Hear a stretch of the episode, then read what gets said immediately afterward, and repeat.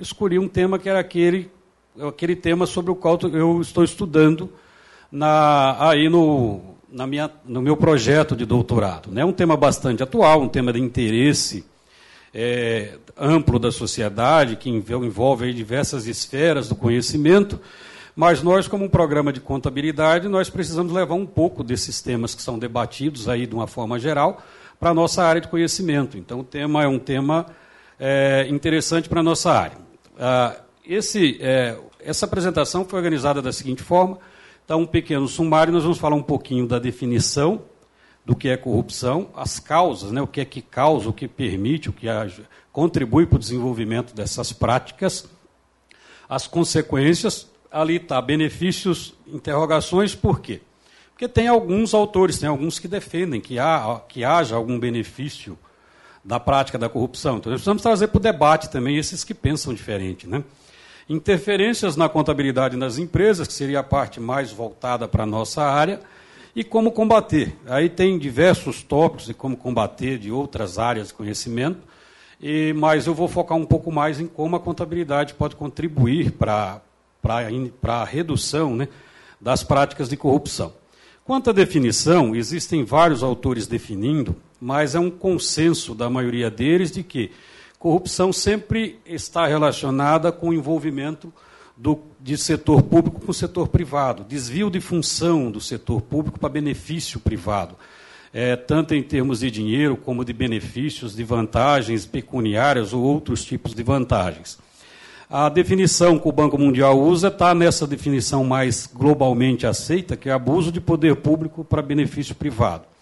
Entretanto, tem autores que defendem, que, que também usam a definição de corrupção para é, práticas entre é, praticantes da atividade privada, empresas e pessoas que não estejam é, totalmente vinculadas ao setor público. Não é a, a, definição que, que, assim que se destaca. A que se destaca é que corrupção sempre tem uma relação de abuso entre o poder público e o poder privado. Mas esses autores aí colocam também, ah, principalmente a Rose Ackerman, que é uma pesquisadora muito conhecida nessa área, tem diversos trabalhos publicados, é muito citada, ela traz essa definição também de que corrupção pode se, o termo possa se estender também às atividades, das atividades privadas. É uma definição de consenso geral, se a gente for usar aí a questão pública, privada ou somente entre os entes privados, é que corrupção como um desvio de interesse do objetivo da organização para interesses particulares. A gente põe da organização, organização pública e privada de uma forma geral. Bom, que causa a corrupção? Tem vários fatores que causam, que contribuem, que permitem que ela aconteça. Eu elenquei alguns tópicos, assim, seriam os mais importantes. Um deles é o poder discricionário das autoridades públicas. Por quê? As autoridades públicas é quem é responsável, as autoridades são responsáveis pela emissão das leis, pela emissão das normas, pela emissão das regras de contratação do serviço público com com a iniciativa privada, e esse poder discricionário dá aí a, a, a margem para que possa existir, a, possam existir práticas de corrupção. Controles institucionais frágeis, leis, normas, ausência de leis ou mesmo existência de leis que não são praticadas, que não são cumpridas na prática. No, na, mais para frente, eu vou comentar de duas leis recentes, que é a lei de combate à corrupção e a lei é, de combate à, lavagem de dinheiro, que são duas leis recentes. E mesmo havendo leis, se, sistema, se os sistemas institucionais não forem colocados em práticas, não houver punição, não houver acompanhamento, fiscalização, isso dificulta também que, mesmo havendo instituição, por exemplo, mesmo havendo leis ou normas ou, ou, ou institu instituições que tentam proibir a prática ou diminuir a prática, elas podem não surtir o efeito, o efeito desejado. A ausência de concorrência, formação de cartéis. A, no caso também, a gente vê no Brasil que nós temos a Petrobras, que é uma empresa estatal que domina um setor. No próprio escândalo da Petrobras foi divulgado, as empresas envolvidas nos escândalos de corrupção com a Petrobras formaram cartéis. As construtoras formavam cartéis para contratar com a Petrobras. É um exemplo bom de ausência de concorrência. Isso atrapalha, isso atrapalha o desenvolvimento econômico e facilita as práticas corruptas. Sistemas políticos falhos, regimes econômicos fechados, ditaduras, democracias é, fracas. Ah, quando a gente vê também, às vezes, existe uma democracia no papel, existe uma democracia por voto, mas essa democracia muitas vezes ela não existe na pra, vamos dizer assim, não existe na sua integridade por conta de financiamentos de campanhas com recursos de empresas que, em todos esses casos aí divulgados pela Lava Jato, tem essa questão de financiamento de campanha. Isso coloca a democracia numa certa fragilidade, numa igualdade de concorrência entre candidatos aos cargos públicos. Envolvimento do governo em mercados privados. Vários autores defendem que o Estado deveria ser independente nesse sentido da iniciativa privada, que o Estado só contrataria é, serviços relacionados àquilo que é do interesse público. Então, produção, a produção industrial, a produção comercial ficaria a cargo das empresas privadas, com um Estado menor nesse sentido, haveria aí a menor possibilidade de corrupção. Então, se o Estado atua muito nos mercados privados, isso aumenta a chance da ocorrência dessas práticas. Nível de salário do setor público baixos. Então, se os funcionários públicos tivessem salários mais adequados, salários mais que inibisse que eles pudessem se envolver nessas práticas. Né? Então, se os salários dos funcionários públicos são baixos, há aí uma tendência de a facilitar o recebimento de propinas. E tolerância à corrupção, que é o comportamento das pessoas. Tem muitas pesquisas da, da área de socio, sociologia, da área de filosofia, que investiga essa questão do comportamento das pessoas, das pessoas aceitarem a prática da corrupção como algo normal, como algo comum. Tá? Tem alguns estudos nesse sentido, são estudos mais voltados aí para essa percepção da, da corrupção e mais ligados à área das ciências sociais. As consequências da corrupção são várias, e aqui eu procurei dividir ah, em poucos tópicos só para ilustrar que, que consequências a corrupção traz para a sociedade, para o país de uma forma geral. Então, primeiro, reduz a receita pública, aumenta gasto público. Então, déficits fiscais, com o quê? Com obras superfaturadas, com contratos é, inexistentes de consultoria, contrato de prestação de serviço, tudo faz com que o custo do serviço público fique mais caro. Tá?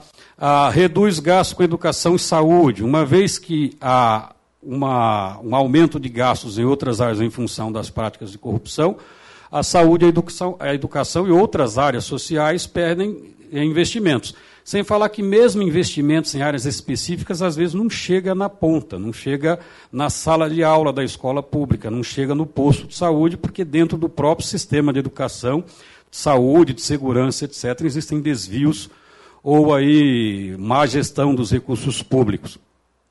A corrupção também reduz a legitimidade da democracia. Eu falei agora há pouco como tem, tem países em que os países, é, alguns países a própria democracia é frágil na estrutura, né, na, assim, vamos dizer, na, na própria instituição da democracia.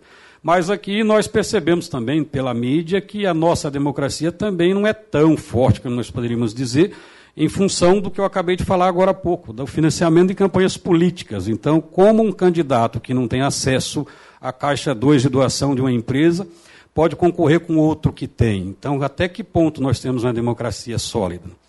Aumento, aumenta a desigualdade na distribuição de renda. Concentração de renda. De quem? Daqueles que participam do jogo. Quem não participa do jogo não tem acesso. Aí acaba prejudicando também a concentração de renda. E, consequência, aumenta a pobreza, tá?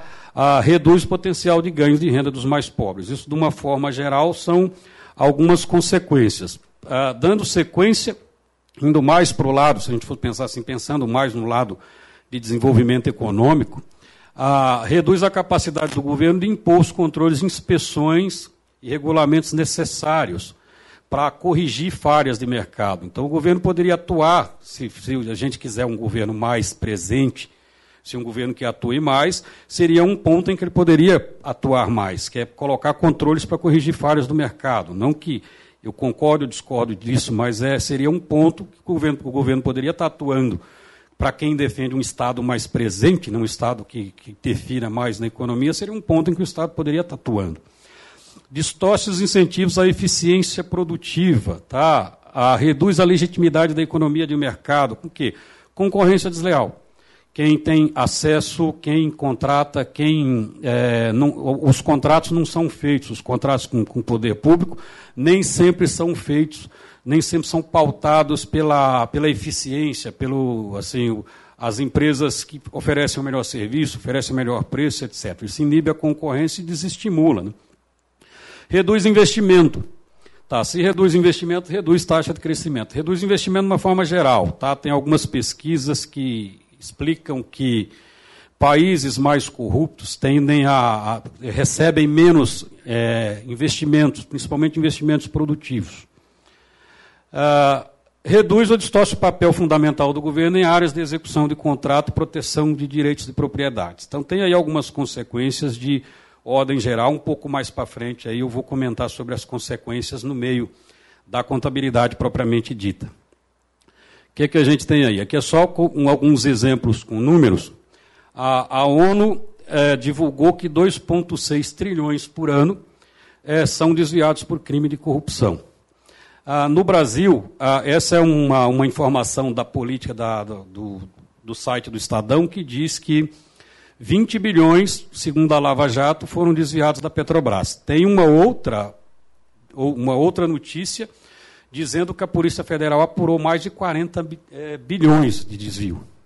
No todo, no conjunto, só, da, só das corrupções envolvendo a Petrobras. A Fiesp projeta que 2,3% do PIB, por cento do PIB são é, perdidos por ano com questões relacionadas aí à corrupção. A Fiesp ela fala que isso não é só os gastos diretos com a corrupção, mas também o que se perde com fuga de capital produtivo. Então, mais um, uma notícia para exemplificar esses, esses efeitos ruins que a corrupção traz para o país, e nesse caso aqui específico para o Brasil. Aquilo que foi falado anteriormente serve para todos os países de uma forma geral, mas aqui, a gente já, aqui nós já estamos falando de exemplos nossos, exemplos que aconteceram aqui no, no nosso país. Aí tem aqueles autores, alguns que defendem, tem autores, algumas autoridades públicas que defendem que alguma corrupção poderia ser benéfica, porque o Estado é, é burocrático e que a corrupção poderia reduzir essa burocracia que seria aceita ter um certo nível.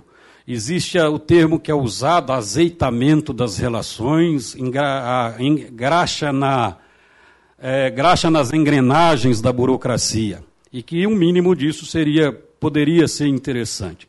Mas mesmo é, é, ideias de quem defende, mas tem quem se contrapõe a essa ideia. Qual é a justificativa de quem se contrapõe? Que quando você abre margem e permite uma pequena corrupção, ela pode crescer e se transformar numa grande corrupção. As pessoas aprendem o jeito de se fazer e aí, para calar todo mundo, para que todo mundo participe, a tendência é que isso vá aumentando. Tá?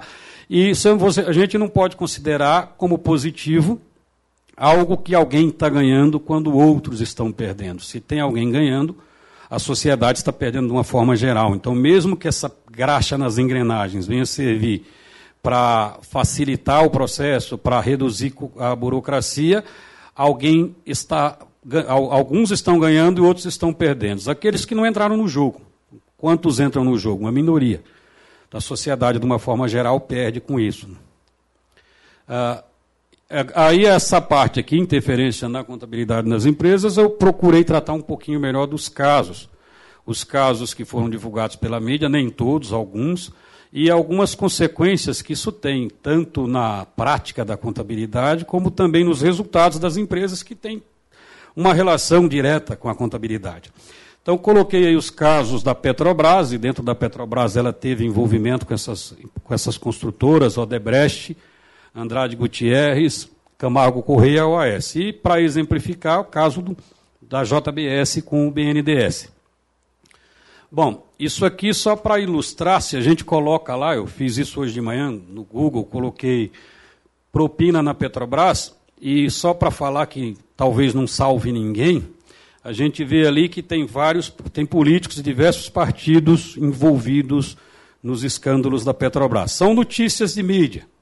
Assim, não, não dá para confiar cegamente nessas notícias, mas a gente vê que de todos os partidos políticos que passaram pelo governo nos últimos anos, tem alguma notícia vinculando a corrupção da Petrobras com, com esses partidos. Ah, analisando a questão da Petrobras e dos resultados. Então, essa figura Esse gráfico mostra aí a, a, a, o lucro decrescente e caindo em 2014 para prejuízo. Ah, esse resultado de 2014 foi é, a empresa relutava em divulgar esse resultado. Então, os escândalos da Petrobras, divulgação de Lava Jato, etc. Ah, com toda essa divulgação, houve uma pressão maior e a empresa de, de auditoria se recusou a assinar na época a, a, o parecer se ela não reconhecesse perdas que os diretores não queriam reconhecer. Então, quando reconhecidas as perdas, teve um prejuízo de 21,58 bilhões em 2014, em 2015 ele cresceu, 2016 teve uma, uma pequena redução. E aqui na frente tem um pouquinho da explicação disso. Ah, o prejuízo de 2014 foi o maior desde 91, comparado com 1,21 bilhões. Esse 1,21 bilhão aí foi corrigido, em dados corrigidos pela Economática, segundo a notícia que divulgou esses números. É, e uma das causas desse prejuízo foi que a empresa reconheceu redução do valor de ativos de 44 bilhões no ano. Então, não, como consequência, não pagou dividendos. Para, para a gente pensar que consequência isso tem para o investidor. O investidor não recebeu dividendos. Isso, isso também é sinal de, sim, de que em anos anteriores a empresa procurou mascarar, de certa forma, algumas informações por não divulgar essa, deixar para divulgar essas perdas justamente em 2020 2014. Entretanto, alguns especialistas, alguns ah, analistas é, reconhecem que a divulgação dessa perda em 2014 foi um, um, marco no sentido de mostrar credibilidade. Assim, tinha esse problema, reconheceu o problema, mostra a credibilidade, como se fosse um, um, o começo de uma virada de página. 2015 também teve prejuízo decorrente de perda de ativos, e 2016 também, 20,9 bilhões de redução de ativos por conta de impairment.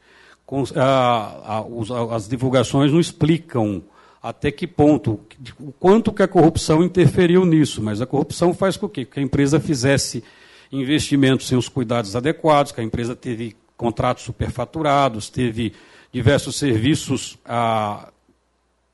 é, contratados que podem ter interferido no passado e gerado essas perdas que foram reconhecidas aí no, nos momentos. A G1, o, notícia G1 de novembro de 2015, a Polícia Federal tinha estimado 41 bilhões as perdas com corrupção pela Petrobras, contra aqueles 20 milhões que foi divulgado na outra notícia. Ah, outro problema que isso traz, além de, da questão da, da redução dos resultados, é, o fato de é, da prática da corrupção distorce também os números que são divulgados. Né? Como exemplo, essa a, grandes, a, Lava Jato, com a Operação Lava Jato, descobriu-se que grandes empreiteiras simularam contratação de fachada. Então emitia-se nota fiscal de serviços que não foram prestados. Obras superfaturadas. Isso tudo faz com que a contabilidade venha a perder a sua fidedignidade, que ela não represente a realidade dos fatos, porque aqueles fatos não seriam fatos de uma operação normal, e sim fatos superfaturados ou, custos, né, despesas mais altas do que devida por conta das práticas de corrupção. Além, de, além do mais, tem a, a interferência direta no mercado empresarial de uma forma geral, porque isso reflete aí uma concorrência desleal ah, principalmente das empreiteiras que tinham os acordos com a Petrobras. Impedia que outras empreiteiras entrassem, outras construtoras pudessem entrar na concorrência, né, pudessem também ter é, direito de concorrer em igualdade de condições no mercado, assim, no mercado competitivo. Ah, Recente, uma notícia bem recente, a Petros, a FUNCEF e Previ, os fundos de pensão, entraram, aderiram àquele processo de arbitragem contra a Petrobras, que já vinha sendo tocado por investidores americanos. Então, a, só a Petros está estimando entre 4 e 7 bilhões para receber em função da, do, dos prejuízos causados. E a Petrobras fechou essa ação com 21, fechou o acordo com 21 ações individuais com fundos de investimentos americanos em torno aí de 448 milhões. Isso é, é, é só pelo que a própria Petrobras divulga, são esses acordos foram fechados, considera apenas as perdas que os investidores tiveram pelas práticas de corrupção, de desvios que foram identificadas como vinculadas aí, o que pudesse ser vinculado à corrupção. Não está relacionado a outros problemas de mercado, até porque quem investe numa empresa investe ah, no risco, né, um investimento de risco. Mas quando os diretores usam de má fé, usam de práticas ilegais, os investidores têm direito de cobrar. Cobrar os prejuízos por conta daquelas práticas ilegais. Né? Não é uma questão de ah, o investidor perdeu porque o preço das ações caiu, porque a empresa teve prejuízo, porque é um problema de concorrência, um problema de mercado. Isso é problema de mercado, é risco do investidor. Ele tem que estar disposto a aceitar esse risco. Mas as ações ocorreram justamente por conta da, dos desvios que ocorreram na Petrobras aí relacionadas aos, às práticas de corrupção. Ah, outro caso que eu trouxe para ilustrar essa questão é o caso da Odebrecht. Odebrecht está notícia do da G1, o Emílio Odebrecht diz que esquema de caixa 2 é coisa normal há 30 anos. Tá? Tem que há 30 anos existe isso. Então não é uma questão de agora, não é uma questão dos últimos dos últimos governos, é uma questão que já vem aí, já está enraizada na prática da empresa com o setor público. E tratando um pouquinho melhor, alguns detalhes a mais dessa questão relacionada a essa empresa, essa notícia da Folha UOL traz o seguinte: a Odebrecht lucrava 4 milhões para cada um milhão pago em propina. É claro que isso é uma notícia de mídia.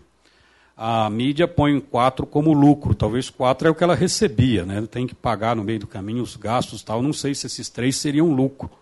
Para gente que tem um conhecimento técnico, pô, talvez fosse para cada um milhão que ela paga, ela tenha quatro de recebimentos e alguma vantagem assim em termos brutos, né? Não, não sei se líquido seria essa diferença toda, mas é uma notícia que chama atenção.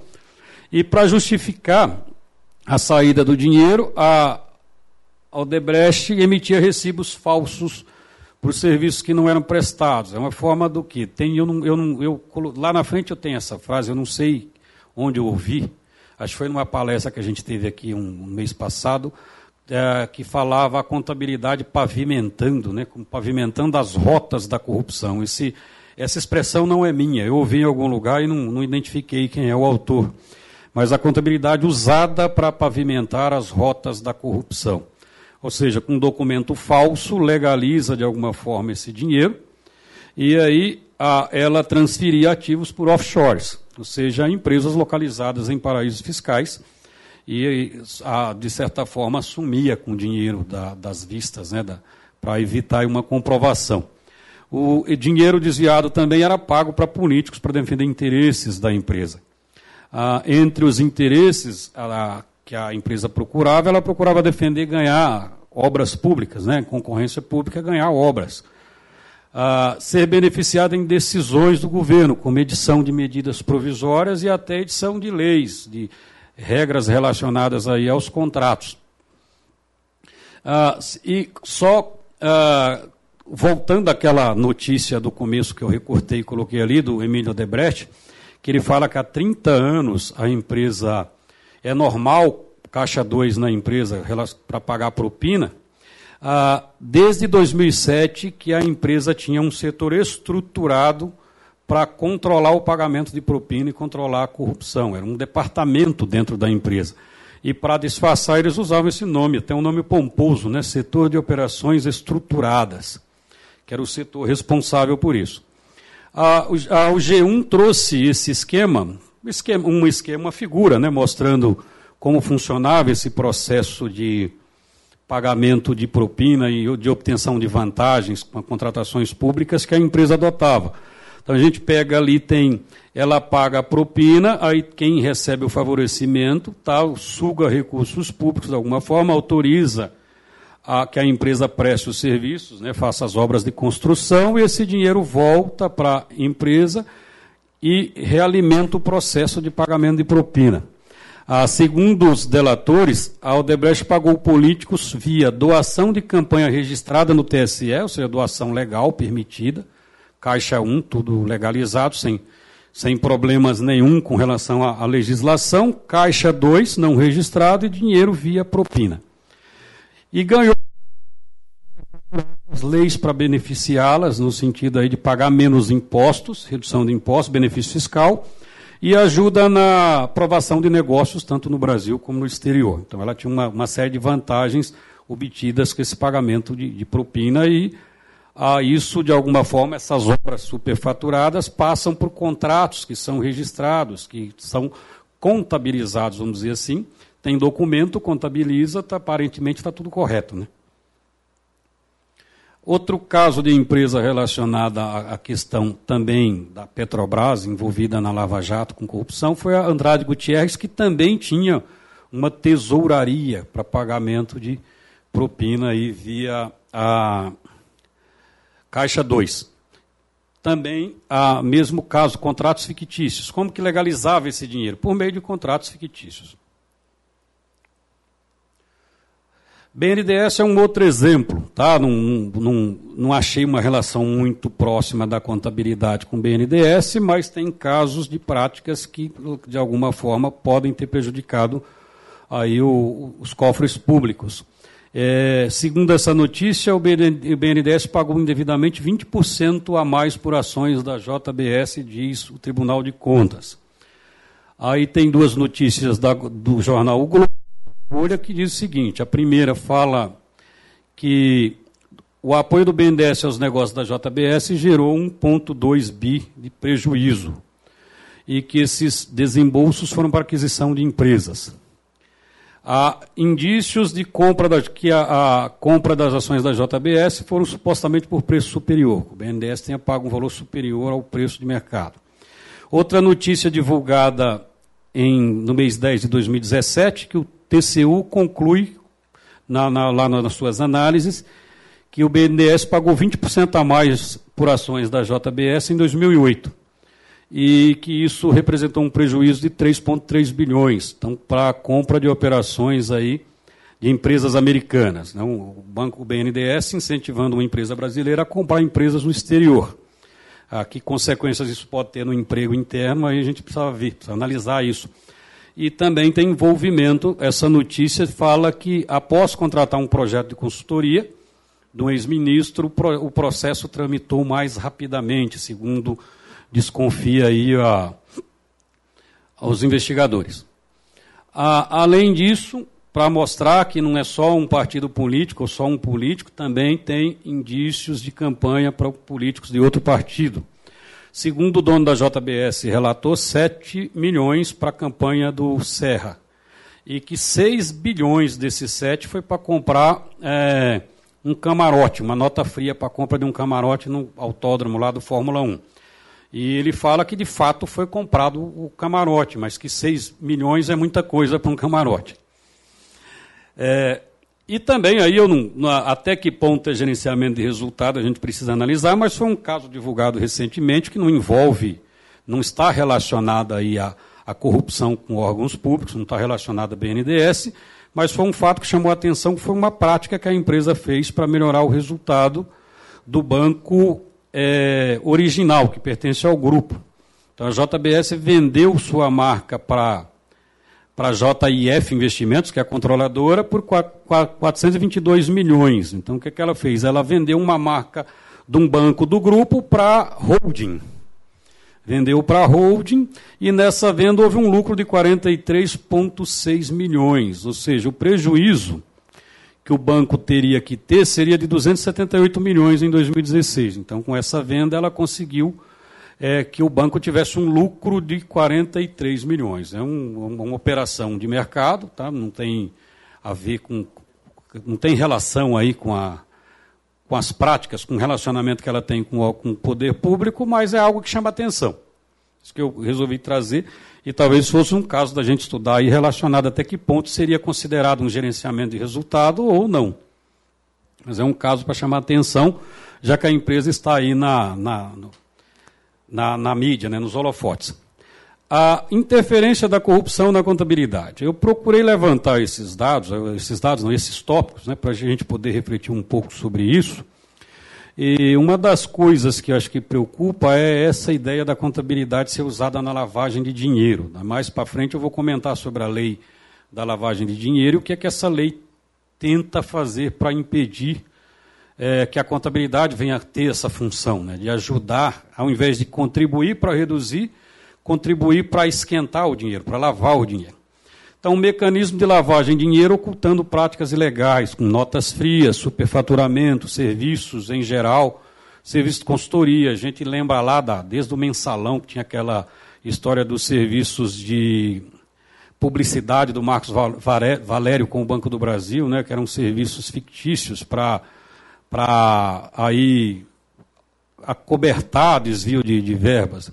E que a contabilidade perde com isso, que a sociedade perde com isso, quando essa ferramenta de comunicação da empresa com a sociedade, ou mesmo do poder público, o poder público também tem contabilidade, né? o, o setor público, o governo, de uma forma geral, prefeituras, estados, tem também a sua contabilidade, e que a contabilidade perde como, como ciência, perde como instrumento de informação, e a sociedade perde com isso. Quando a gente percebe assim que isso provoca uma queda na qualidade da informação. Tá, tem muitas coisas que dá para analisar aí, mas, por exemplo, perde a fidedignidade da informação. Ela deixa de ser fiel porque coloca coisas ali dentro que não é da operação, para justificar aí o, desvio ou para lavar o dinheiro. Ela pode tornar as informações menos, é, menos compreensíveis dificultar o entendimento, informações mais opacas. E outras características qualitativas que a gente poderia estar relacionando aí com que a contabilidade perde com essa prática. Prejudica também a previsão dos analistas de mercado. Faz uma previsão confiando num número que não é um número que representa a verdade. Né? É, própria credibilidade dos relatórios são perdidas. Credibilidade do trabalho de auditoria, se a auditoria não cumprir fielmente ali o seu papel. Ah, o, o, acionista perde com isso, porque o acionista perde, o lucro fica, pode ficar menor, prejudicado, e o acionista perde com desvalorização da ação, com, por envolvimento nos escândalos, pela redução do lucro e também com a questão da redução do recebimento de dividendos. Então, são alguns, alguns pontos aí que eu apontei que a corrupção prejudica a contabilidade, né? de uma forma geral, prejudica a sociedade. A questão de virar a página, essa é uma notícia que foi divulgada pelo G1, também fala, para virar a página, empresas da Lava Jato investem em planos de anticorrupção. Bom, sinais de combate, sinais de combate à corrupção. A própria Lava Jato é um sinal, a própria Operação Lava Jato. Isso traz, de certa forma, um incômodo geral na, na, na população, mas mostra sinais de que alguma coisa está sendo feita. E essas empresas investirem em planos de corrupção, elas, essas empresas buscaram recuperar a credibilidade perdida, tá? investindo mais aí em, é, em, em, em, programas de compliance, tá? tentando cumprir as exigências nos acordos de leniência e tal. Não, é uma, não foi uma busca é, espontânea, né? principalmente a JBS, ela buscou isso em função do cumprimento dos acordos de leniência ela teve que aderir a esses novos programas de compliance. Ah, o próprio reconhecimento da perda da Petrobras eu já tinha comentado, que é um que demonstra um demonstrativo de credibilidade. E essas duas leis são leis de períodos próximos e às vezes até nos leva a pensar que é uma coisa só. Então tem a lei de lavagem de dinheiro e a lei anticorrupção. Eu não lembro as leis anteriores, mas as duas são atualizações de leis anteriores. Esta lei da lavagem de dinheiro, o que é que ela trouxe de diferente, que ela trouxe a mais? Ela, ela é, primeiro teve uma mudança estrutural sobre o que é lavagem de dinheiro, e o, não é que trouxe, isso já existia, mas ela trouxe assim, a lavagem de dinheiro é considerado um, um, um crime é, consequente. Os advogados falam parasitário. Por que parasitário? Por que consequente? Porque ele depende da existência de um crime anterior previsto na legislação. E a legislação anterior previa, tinha uma lista de crimes que poderiam ser considerados como é, crimes precedentes para a lavagem de dinheiro. Por exemplo, o roubo, roubo não era considerado um crime precedente. A, a contravenção como jogo do bicho não era considerado precedente para caracterizar futuramente o, o, crime consequente de lavagem de dinheiro. Ah, quando o Senado investigou o caso Carlos Cachoeira, ah, não pôde ser incluso na lei de lavagem de dinheiro, porque o crime precedente que era. Crime não, não é crime, a contravenção precedente que gerou a riqueza ilícita dele, era o jogo do bicho.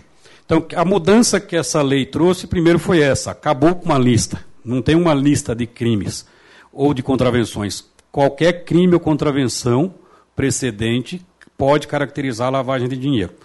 E colocou o contador como um personagem, um personagem ativo nesse processo. O contador, assim como o auditor, como os advogados que são envolvidos, eles têm a obrigação de denunciar qualquer indício de prática ilícita. Então, o contador, inclusive, ele deve se cadastrar no COAF e ele deve monitorar as atividades da empresa e, se houver indício de alguma coisa que foge do padrão, ele deve denunciar. É, inclusive, eu, tá, eu assisti recentemente aí uma, uns, uns debates, principalmente do Conselho Regional de Contabilidade, em que os contadores falaram que isso muda muito a prática nem tanto das grandes empresas, porque o contador já está lá nas empresas no dia a dia, ele faz parte do processo, ele acompanha o processo. Mas que isso pode mudar muito a prática do trabalho dos prestadores de serviços, das empresas contábeis, terceirizadas, porque elas não estão no dia a dia da empresa. Isso aumenta o cuidado que, essas, que, que os contadores de escritórios, empresas contábeis, consultorias, etc., eles têm, eles têm que ter em relação ao que acontece de fato na empresa. Então, eles precisam estar atentos a isso, porque há uma necessidade de divulgar. Bom, a questão tanto dessa lei como da outra no Brasil é uma opinião pessoal, mas assim, eu, pelo que eu já observei, leis e regulamentos nesse país funcionam depois que há fiscalização e punição. Então, se não acontece isso, não funciona. Ah, não, não, em todos os casos, mas tem vários casos. A lei seca é um bom exemplo. Enquanto não começou a punir, quando não começou a a, a, a fiscalizar, ela de fato não, não funcionava. É, e a, há uma questão aí, que segundo os contadores também têm discutido muito, que é a, a, a, proteção que, os, que, o contador teria diante dessa prática, de ter que denunciar a empresa, até que ponto ele vai se sentir confortável para isso. Esse é um ponto que muito discutido, que, no sentido de que talvez isso venha prejudicar um pouco a eficácia dessa legislação. Né? É, é, é, o jogo, ele é subordinado ao, ao agente, subordinado ao cliente, de alguma forma geral, porque depende do cliente, até que ponto essa relação vai prejudicar a eficácia dessa lei. A outra lei que entrou em vigor, que alterou a questão da lei anticorrupção, que é a Lei 12846, que é a responsabilização da pessoa jurídica, punição para a pessoa jurídica. Porque se fala muito da pessoa física. Pessoa física pode ser responsabilizada administrativamente, civil e criminalmente. E a jurídica? Então, a pessoa jurídica que for envolvida em processo de corrupção, ela pode ter consequências. Multa de até 20% do faturamento. Perda da possibilidade de contratar com serviço público e até de ser fechada, se for o caso, dependendo do caso. Então, essa lei anticorrupção trouxe aí algumas punições para as pessoas jurídicas. Então, são, é mais um sinal de que, de que alguma coisa está sendo feita, de que a gente está tendo sinais aí de combates.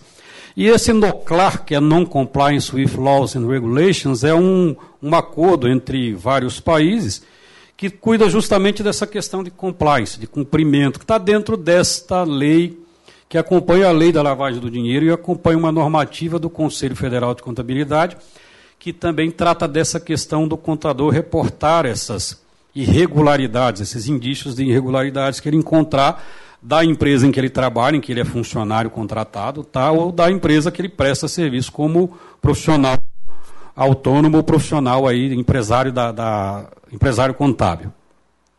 A outra notícia, né, a Receita Federal agora obriga que recebimentos a partir de 30 mil seja declarado, recebimentos em dinheiro acima de 30 mil sejam declarados. Até que ponto isso vai ser eficiente ou não, nós não sabemos ainda, mas é mais um passo dado aí no, na, no quesito combate à corrupção. E como combater a corrupção? De uma forma, isso é de uma forma geral, pensando não só em contabilidade, mas também incluindo a contabilidade nisso, aumentar o custo e o risco de corrupção ao endurecer leis e aplicações. Ah, tem se discutido muito hoje que a aplicação de leis é, criminais, ou seja, de prender os responsáveis, tem aparecido alguma coisa que mostra sinais que agora quem políticos e empresários estão sendo presos. Mas tem uma crítica muito grande que a parte da que seria a punição administrativa tem tido pouca eficiência ou eficácia aí, que é no sentido de obrigar a devolver o dinheiro que foi desviado. Então tem se perdoado os, os delatores por, por denunciar, por ajudar a construir provas, mas pouco se tem divulgado no sentido de obrigá-los a devolver aquela riqueza que foi construída de forma ilícita, que seria uma punição mais aí no âmbito administrativo. Remunerar melhor o funcionário público para evitar que ele se envolva com práticas de corrupção, aumentar a concorrência de mercado, dar espaço para que o, o empreendedorismo, o investimento produtivo sobressaia-se no mercado, né?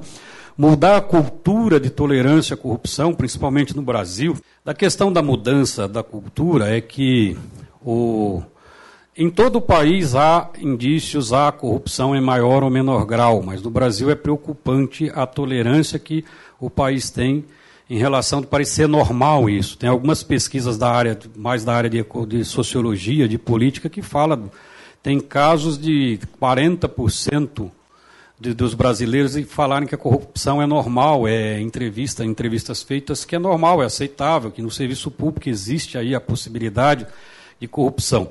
Eu me lembro na palestra que teve aqui na, ainda no mês passado, era a Roberta Normando, né, que foi a palestrante que veio aqui contribuir conosco. Ela falou de uma pesquisa, eu não consegui identificar o autor, por isso que eu não trouxe a fonte original, que essa pesquisa fala que 20% das pessoas são facilmente corrompidas, que 20% jamais seriam corrompidas. E que 60% depende do ambiente. Se o ambiente for favorável, elas se corrompem. Se não for favorável, elas não se corrompem. Então a questão cultural envolve tudo isso, está né? Tá por trás de tudo isso. Uh, uns pontos que eu destaquei aqui, como que a contabilidade em si, contabilidade e auditoria, podem contribuir para redução da corrupção. Uma delas, um passo que nós que nós demos aqui no Brasil foi a adoção de uma contabilidade melhor, de melhor qualidade, uma contabilidade que possa ser mais verificável, que foi adotar os padrões internacionais, as IFRS, a, na contabilidade do Brasil. Inclusive fez 10 anos, né? 10 anos de aplicação das normas internacionais do Brasil.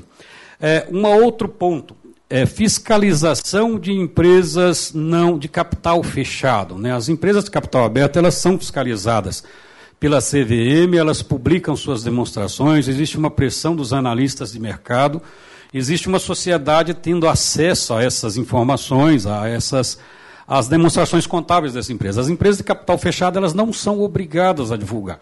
E tem se comentado, discutido, inclusive aqui na, na, na, nos debates que a gente tem feito aqui na, na FEA, na academia, de que já que já seria bom, já seria um bom começo que empresas que tenham contratos com o poder público, que essas empresas sejam obrigadas a divulgar, mesmo que elas sejam empresas fechadas, capital fechado.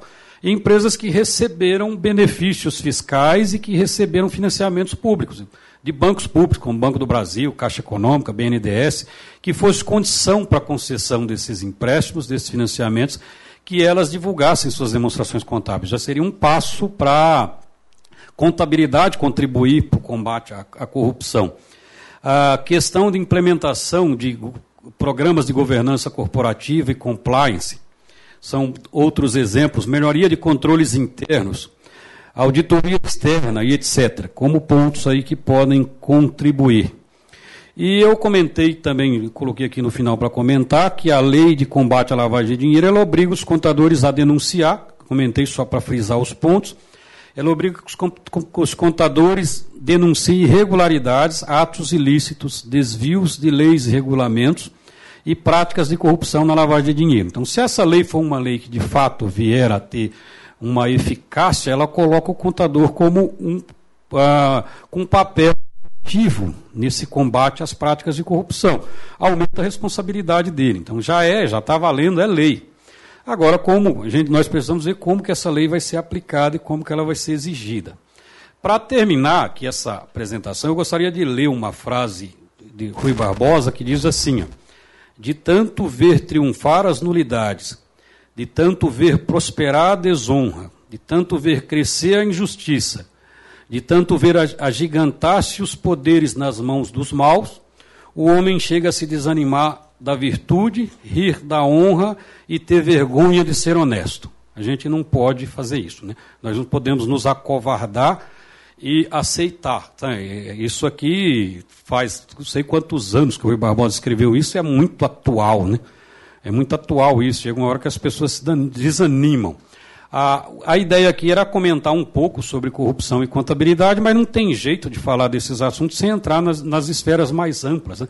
Ela foge desse aspecto só contabilidade e empresa, ela envolve toda uma questão de política, gestão pública, é, cultura e etc. Então era isso que eu tinha para contribuir com vocês, agradeço pela oportunidade.